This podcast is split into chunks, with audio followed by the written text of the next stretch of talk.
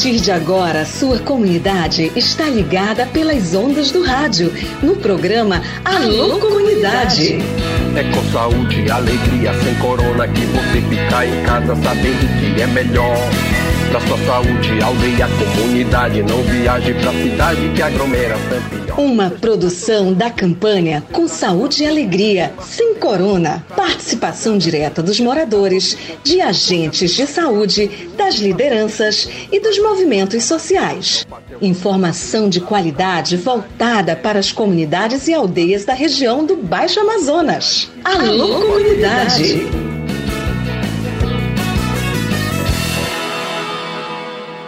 Oba, tudo bem, pessoal? Boa tarde. Vamos começando o nosso Alô Comunidade. Hoje é sexta-feira, sexta-feira, 22 de julho de 2022. E aí, como é que tá? Você tá legal? Me conte as novidades. Estamos aqui na sua companhia para a gente contar muita coisa legal. Hoje é sexta-feira, tem Conectando os Desconectados da Escola de Redes Comunitárias da Amazônia. Vai ser muito legal.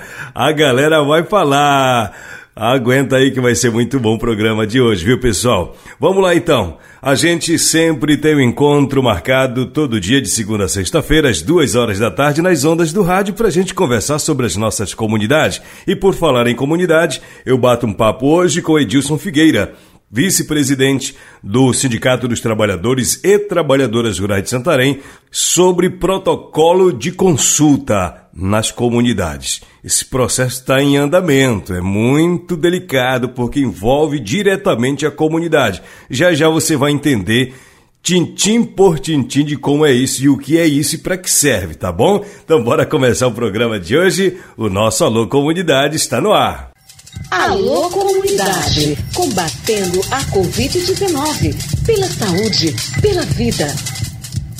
O programa de hoje começa com informação. Você faz uma visita lá no site saudeealegria.org.br e dá de cara com esta notícia. Tem ação nas comunidades? Tem fato para contar? Tem reportagem no ar. Produção da andiroba é a alternativa sustentável para a comunidade da Flona do Tapajós, no Pará. Adquirir renda com a floresta em pé tem sido um lema para os 32 coletores das comunidades Jaguarari, Pedreira, Nazaré e Aldeia Taquara da Floresta Nacional do Tapajós. Em três semanas de coleta de sementes de andiroba, realizadas entre os meses de março e abril de 2022, foram coletados 14 toneladas de sementes molhadas. Foi a primeira vez que eu fiz a coleta e gostei muito desse trabalho, foi o que contou o Rodrigo Farias, lá da comunidade Nazaré, que aos poucos vai incorporando as ações do manejo com a alternativa econômica. Ele disse o seguinte: para nós é emprego que a gente tem. E essa produção é muito importante para a gente. Ao realizar as coletas, os extrativistas são divididos em grupos para buscar os frutos caídos no chão. Os coletores são sempre orientados a não coletar todos os frutos. Pelo menos 30% devem ficar na floresta para que germinem e novas árvores possam crescer.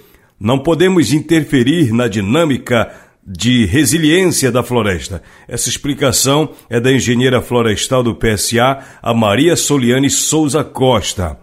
Pessoal, os frutos são abertos e as sementes boas são separadas ainda em campo ensacadas e carregadas até a margem da estrada, onde um carro embarca, transporta essas sementes até os secadores, que são construídos na base do quilômetro 83 pelos próprios coletores, com auxílio de técnicos do projeto Saúde e Alegria. O manejo da andiroba reúne um trabalho minucioso que inicia no planejamento. Olha só, em 2020, foram feitas avaliações para apontar caminhos para infraestruturas aptas ao beneficiamento, secagem e armazenamento das sementes. Em 2021, foi elaborado um projeto de coleta de sementes, cujo objetivo era realizar um inventário florestal que permitisse conhecer a estrutura da floresta, abundância, distribuição e diversidade das espécies existentes no território da flora para subsidiar as coletas. Nos meses de novembro e outubro de 2021, o inventário florestal foi executado com capacitação direta de 22 moradores de seis comunidades e aldeias do território. Em seguida, houve o monitoramento para a coleta, realizado no período de janeiro a abril. A fase envolveu ainda reuniões nas comunidades para discutir perspectivas da safra. Os oito secadores construídos com medidas de 16 por 4 e capacidade de 2 toneladas de sementes molhadas possibilitaram maior qualidade no processo de secagem que envolve aeração, seleção de sementes inviáveis com presença de larvas, fungos e início de germinação. Após a pesagem, manejadores realizaram a etiquetagem para a rastreabilidade do produto e embarque em container com destino à fábrica da Natura em Benevides, via terrestre. Em 2021, o plano base de coleta de semente foi aprovado pelo ICMBio e foi executado em uma área de cerca de 380 hectares no entorno do quilômetro 67 e 72 na BR-163 na Floresta Nacional do Tapajós. A atividade é uma das apostas do programa Floresta Ativa, que se preocupa com a geração de renda para populações que cuidam do território, é o que ressaltou a engenheira florestal Soliane. A iniciativa é implementada com a parceria das entidades de base, com a Federação da Flona, Conselho Indígena Munduruku de Belterra, Cooperativa Mista da Flona e o FOPA. Seis profissionais, sendo quatro engenheiros florestais e dois técnicos de campo do Floresta Ativa, prestam assistência técnica ao grupo. Neste ano, foram realizados 19 novos cadastros e 12 atualizações de coletores que realizaram a atividade. A notícia completinha, como já falei, tá lá no site saudeealegria.org.br. Alô Comunidade, o seu programa de rádio da campanha Com Saúde e Alegria Sem Corona, uma iniciativa do projeto Saúde e Alegria. E hoje é sexta-feira, hoje tem coisa boa. Hoje tem Conectando os Desconectados e é isso que a gente ouve agora aqui. Tá na hora da Escola de Redes Comunitárias da Amazônia. Conectando os desconectados. Se ligue, tem novidade no ar.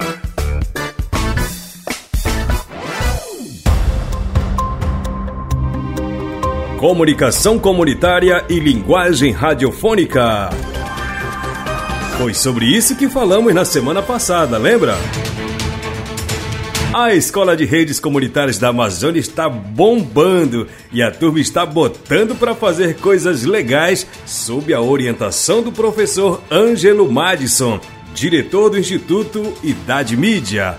Na aula passada, ele apresentou vários equipamentos e acessórios que a gente utiliza no estúdio de gravação, mesa de som, cabos, microfones, mas a gente vai falar sobre produção mesmo. Bem, os alunos trabalharam bastante e produziram roteiros de programas de rádio, gravaram e editaram depoimentos e socializaram em rede durante a aula. Ficou muito legal. Os alunos Adelson Ribeiro e Juliana Albuquerque, da Rede Waiuri de Comunicação Indígena, produziram uma chamada de um festival de tribo indígena para rodar na Rádio FM o dia e nas caixas de som da comunidade. Bem, eles fizeram um texto da chamada, com todas as técnicas ensinadas pelo professor, e depois, durante a aula, apresentaram esse roteiro para todos os colegas. Ficou assim. Vamos ouvir. A minha comunidade. A minha comunidade fica na cidade decretada capital dos povos indígenas, pela Lei 5.796 que foi sancionada pelo governador Wilson Lima do Amazonas em 12 de janeiro de 2022. São Gabriel da Cachoeira é repleta de diversidade cultural. Nela habita 23 povos de diferentes etnias, mais de 18 línguas faladas, sendo quatro co-oficiais: Tucano, Banila, Iengatu e Yanomami. Nas peculiaridades da cultura dessa cidade, podemos notar essas diferenças estão no modo de falar, nas tradições, na gastronomia, em seus rituais cerimoniais, na forma de caçar e cultivar. E para conhecer toda essa diversidade, somente você vivenciando o dia a dia desse povo único. Ficou curioso? Você pode ter uma experiência disso. Vem aí o 24 Festival Cultural das Tribos Indígenas do Alto Rio Negro, Festival 2022, nos dias 30 de agosto a 3 de setembro de 2022, com muitas danças, artes, mitos, contos, lendas, rituais tradicionais, música regional, comida típica, tudo isso e muito mais, mostrado pelas três agremiações que abrilhantam o festival: a agremiação Tribo Tucano, agremiação Filhos do Rio Negro e agremiação Baré. Nas atrações nacionais do evento estão o cantor Zé Vaqueiro e Barões da Pisadinha. E ainda mais, participações da cantora Nayara Azevedo, Amado Batista e o cantor gospel Anderson Freire. Venha, vai, vai ser, ser incrível. incrível. São Gabriel da Cachoeira espera por você. A Karina Matos, o Jean e o Pedro, do grupo Guardiões do Bem Viver do Pai Lago Grande, apresentaram o trabalho deles em áudio. Gravaram uma espécie de programete, como a gente chama. Ficou massa. E é o que a gente ouve agora.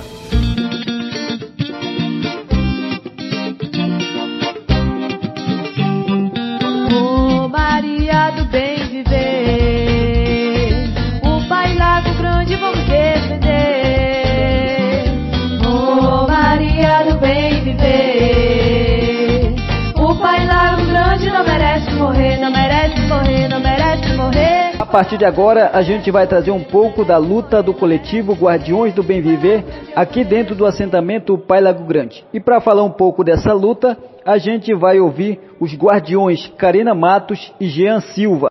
Os guardiões do bem viver, para mim, não são somente as pessoas que fazem parte do coletivo, mas sim também as pessoas que lutam pelo nosso território, lutam pela Amazônia. E para nós que fazemos parte do coletivo, esperamos que cada vez mais jovens queiram participar dessa luta com a gente, para que juntos possamos defender nosso Pai Lago Grande desses grandes empreendimentos que só visam a destruição da floresta, que só querem trazer ameaças à nossa cultura, às nossas tradições. Eu espero que daqui a uns 20 anos nossos filhos possam estar desfrutando desse bem viver, que possam aproveitar essas tradições, que possam levar em frente nossa luta, porque defender nosso território não é somente hoje e amanhã, é continuar lutando e resistindo para não deixar ninguém se apropriar das nossas riquezas naturais. Guardiões do bem viver, a luta em defesa do território.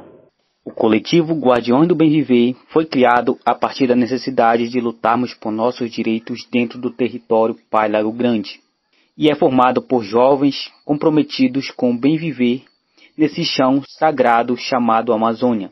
Lutamos por nossas origens, nossa cultura, nossos costumes e, acima de tudo, lutamos pela vida. Somos o território, somos a Amazônia. Sem a natureza, não somos nada porque dependemos dela para tudo em nossa vida, da água, do solo, das matas e tantos outros elementos que compõem essa maravilha que Deus criou. Entregou em nossas mãos para cuidarmos e preservarmos. O jovem do coletivo compreende que a luta não é e nunca será fácil, mas entende que nós, que somos a Amazônia, não lutarmos por ela, não podemos esperar que outros façam isso e sabemos que sozinho não salvaremos a Amazônia, mas juntos salvaremos o planeta. Esta, com fartura pra gente viver, o legado dos antepassados, pulsa na memória pra gente saber. Esse foi um dos trabalhos em áudio apresentado durante a aula passada. Ah, a aula é virtual, viu, pessoal? E como será que outros alunos estão se sentindo em fazer parte desse projeto de comunicação? Já te antecipo, estão muito empolgados e animados para seguir aprendendo e produzindo. Aliás, já soubemos que eles vão viajar para Belém para participar do Fórum Social Pan-Amazônico, o FOSPA, que ocorrerá nesta semana que vai começar. E sabe quem veio aqui para falar sobre como está se sentindo em fazer parte da escola de rede e a expectativa de ir para Belém para o fórum? É ela, a Rosane. Olá, eu sou Rosane, é, na língua indígena me chamo de Cucati, faço parte do povo Puianaua, no estado do Acre, município de Mancio Lima. Tenho 19 anos e estou agora começando essa nova experiência na Escola de Redes Comunitárias. E é uma, uma ótima experiência que eu, que eu tô tendo, assim, para mim.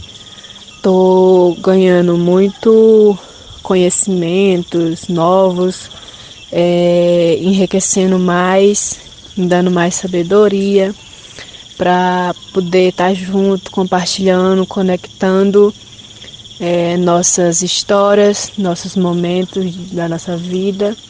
Espero que, que isso possa trazer benefícios tanto para mim quanto para aqueles que um dia eu também vou estar tá ensinando e levando esse conhecimento.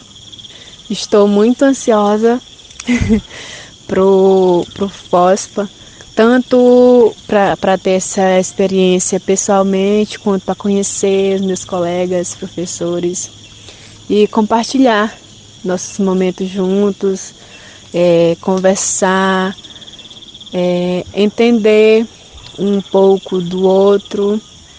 E é isso. Muito obrigada. Obrigado, Rosane, pela participação. E a Karina Matos, do Guardiões do Bem Viver, também está no Conectando os Desconectados para dizer como está se sentindo na escola e do trabalho que ela produziu. Para mim está sendo uma experiência incrível e um grande aprendizado fazer parte da escola de redes. Logo que eu recebi o convite para participar, eu não fazia parte do coletivo Guardiões do Bem Viver. E quando os meninos me convidaram foi porque eu faço parte de outro coletivo e também estou ligada à rádio comunitária da região do Lago Grande. Então, nosso primeiro encontro lá na comunidade Nanu foi incrível, deixou aquele gosto de quero mais, quero aprender mais. Logo que soubemos que as aulas seriam online, a gente ficou meio cabisbaixo, né? Porque a internet na, na região não é muito boa. Mas a gente está conseguindo participar das aulas e esse trabalho do professor Ângelo deixou a gente é, eufóricos porque tínhamos muitos temas para ser abordados, só que a gente tínhamos que escolher um. Então o Pedro teve a ideia de a gente falar um pouco sobre os guardiões.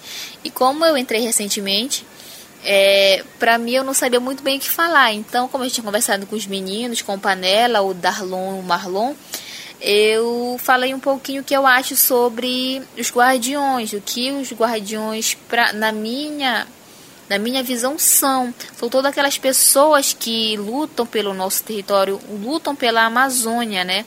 E então, para mim, estar fazendo parte do coletivo Guardiões do BBB agora está sendo uma honra incrível. E também quero agradecer aqui a Escola de Redes, quero agradecer a Adriane, a Elis e a Sabrina, que estão sendo pessoas maravilhosas nas nossas vidas durante esse período que Estamos compartilhando conhecimentos. Obrigada. Muito legal, Karina. Isto é Conectando os Desconectados. Da Escola de Redes Comunitárias da Amazônia. Rola toda sexta-feira aqui no programa Alô Comunidade.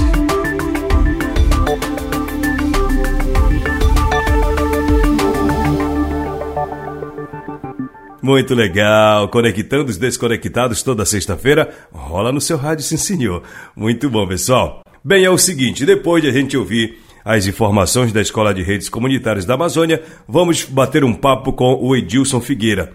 O Edilson recebeu a gente lá na sede do STTR para a gente conversar sobre protocolo de consulta. É uma informação que interessa muito pessoal do Pai Lago Grande, pessoal do da Resex, tá certo? Pessoal do Arapixuna, se ligue aí. O Edilson vai explicar para a gente o que, é o, o, o protocolo de consulta, para que serve, como ele é feito. É feito aqui na cidade? Não, ele é feito lá na comunidade, né? É isso que a gente vai acompanhar agora numa entrevista exclusiva aqui para o Alô Comunidade. Clareando as ideias, para você tirar dúvidas e ficar melhor informado.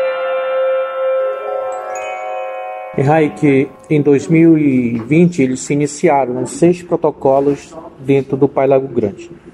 Três na região do Lago Grande, um na região do Arapixuna e dois na região do Arapiões.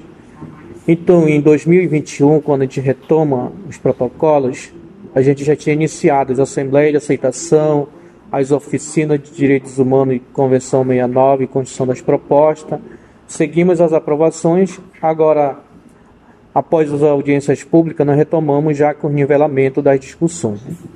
Nós iniciamos agora no dia 11 de julho na região do Arapiões, no Alto, e fomos até a aldeia Lago da Praia. São dois protocolos e a gente já está na fase de ouvir né, é, as comunidades, as lideranças nas comunidades e aldeias, que já segue para as aprovações. Então, em curso estamos com quatro protocolos aí em fase de, aprovação, dois no Arapiões, um no Arapixuna e um no Alto Lago Grande, é, que vão envolver 73 comunidades e aldeias. Né? E esse debate está sendo feito comunidade por comunidade, aldeia por aldeia, reunião um período manhã e tarde, e colhendo as informações, acrescentando, retirando ou fazendo a manutenção de, do texto, já com as assembleias que seguem a partir do dia 3 de setembro, no Alto Arapiões, lá na comunidade de Aldeia Esperança. E o segundo vai ser na comunidade de Bacuri, que é do Baixo é, Arapiões. E o terceiro vai ser na região do Arapixuna e o quarto na região do Lago Grande. Então, a partir de ali por meado de outubro e novembro, nós queremos estar com nossos protocolos, se Deus quiser, publicado. É, e o protocolo é uma ferramenta garantido na Convenção 69 ao direito dos povos e comunidade tradicional serem consultados. Uma consulta prévia, livre, informada e de consentimento. Fala sobre mais essa ferramenta. Por que, que ela é importante? Como que ela deve ser aplicada na prática? Bom, é, a, a Convenção 69 ela garante as medidas, né? A medida legislativa ou a medida executiva que parte pela uma política pública, né? É aquela que o prefeito vai é, construir na escola. O exemplo de uma escola na comunidade. Para ser construída uma escola, é preciso que a comunidade, os moradores ou entorno saiba com que aquela comunidade vai beneficiar, se vai beneficiar toda a comunidade, o anseio daquela comunidade, né? Então é preciso que seja consultado, né?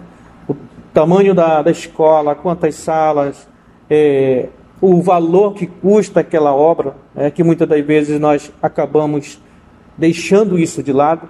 E quando a gente fala de uma medida executiva, ela vem de uma medida maior, de um empreendimento. Né? Eu vou dar um exemplo aqui de um projeto de mineração. Né? Será que aquele projeto de mineração vai impactar as 154 comunidades e aldeias dentro do território do Pai Lago Grande? Então, é obrigado, é o direito, né, é um direito nosso, é que, que as comunidades e aldeias e todos, né, do menor ao idoso sejam consultados pessoa por pessoa, comunidade por comunidade e aldeia por aldeia. Então, esse, essa medida, essa lei que garante os povos e comunidades tradicionais são acordos internacionais na qual o Brasil é signatário né, a partir de 2005, que a gente acaba é, utilizando essa lei como uma, uma das nossas ferramentas. Mas isso daí, Raik e toda a nossa, nossa audiência, não precisa simplesmente construir o protocolo. Já é um direito garantido para que qualquer empreendimento ou qualquer política pública, a lei orçamentária, essa discussão do, a que se discute em Santarém agora, o Conselho das Cidades, também é preciso que toda a população seja ouvida. Então, o direito, a Convenção 69 é um protocolo construído entre os moradores e as moradoras entre os povos que ali residem dentro dos nossos territórios. Uma dúvida, você citou o exemplo de uma escola. O executivo, que é o proponente do projeto, tem um modelo de escola a ser construído. A comunidade, a partir desse, dessa consulta, ela pode sugerir alguma alteração, alguma mudança, alguma adaptação? Se não concordar com aquele modelo original, pode sugerir essas propostas e tem que ser cumpridas ou não? O certo é esse. Tem que ser cumprida de acordo com a realidade daquela comunidade ou daquela região ou daquele polo. Né? Não é o, o executivo que vai lá dizer que tem que ser construído daquela forma. São os moradores que sabem a necessidade daquela escola ou de qualquer uma outra medida. Né? Pela lei, se a comunidade não aceitar, o governo tem como obrigar uma construção, por exemplo, ou não? Não, não pode. Não pode porque a lei diz que tem que ser prévia. Não tem que ser uma compressão, tem que ser livre, né? é um direito de todos nós, seja ele os extrativistas, os agricultores familiares, os indígenas, os quilombolas, os ribeirinhos, já garante que nós não devemos ser pressionados para que haja a implementação de uma qualquer política. Então, tudo que vai se fazer no território tem que consultar a comunidade? Tem que consultar a comunidade e se as outras comunidades em torno, elas também podem ser consultadas se o empreendimento foi impactado ou aquela política pública não agradar o direito daqueles que solicitam, né? Só para clarear mais um pouco a nossa cabeça aqui, Edilson, são várias regiões, Arapixuna, Lago Grande, Tapajós, Arapiuns, são realidades diferentes, cada, cada região tem um protocolo diferente? Cada região tem um protocolo diferente. É, o Lago Grande, ele é uma região totalmente diferente do Arapiuns, né? O Arapiuns a gente utiliza o, o, as canoas, né? No Lago Grande é o compasso da moto, do carro, né? Uhum. pedestre. E o Arapiuns é muito mais voltado à canoa, né? Então ando no compasso das canoas, das ondas do rio, né? Então é Entendi. é nesse sentido. Né? Entendi. Quem é faz o acompanhamento técnico? Tem um especialista que dá as devidas orientações em cada encontro para se montar o protocolo de consulta? Sim, nós buscamos é, primeiro os exemplares né, de a experiência de outros protocolos, dos pescadores, do, dos quilombos, do Abacatal, aí próximo de Belém, né? E nós trazemos como uma assessoria que contribui muito aqui ter direitos, a fase, é, o Najupicabano, o grupo do Maparajuba, que agora recentemente se cria, né, que são um grupo de advogados ligados aos movimentos sociais, e até mesmo o próprio Ministério Público Federal, na pessoa do Dr. Camões, do Felício Ponte, do Dr. Gustavo, né, tem contribuído muito com essa assessoria dizer da importância do protocolo específico e de um protocolo geral, né? Então a gente vai construir isso também no PAI e na Resex, protocolo específico e protocolo geral que faz a amarração de todos os protocolos. Muito bom. Obrigado, Edilson, mais uma vez pela sua disponibilidade de conversar com a gente. Pessoal aí das comunidades, participem, né? Participem desse protocolo de consulta, porque é ele que vai dizer tudo como deve ser, se deve ser, se pode, se não pode ser feito aqui ou ali, é a comunidade que vai dizer: olha, nós queremos ser consultados dessa ou daquela outra forma sobre projeto tal, sobre atividade tal, sobre tudo que pode e que não pode acontecer dentro dos territórios. É por isso que a gente sempre reforça a importância da sua participação na vida da sua comunidade, na vida da sua aldeia. Tá bom, pessoal? Valeu, gente. Um grande abraço, saúde e alegria para todos vocês. Aproveite seu final de semana com saúde e com alegria. Tchau, tchau. Programa Alô Comunidade, uma produção do projeto Saúde e Alegria. Campanha com Saúde e Alegria sem Corona. Apoio Aliança Água Mais Acesso. Fundação Conrad Adenauer. Criança Esperança. Instituto Clima e Sociedade.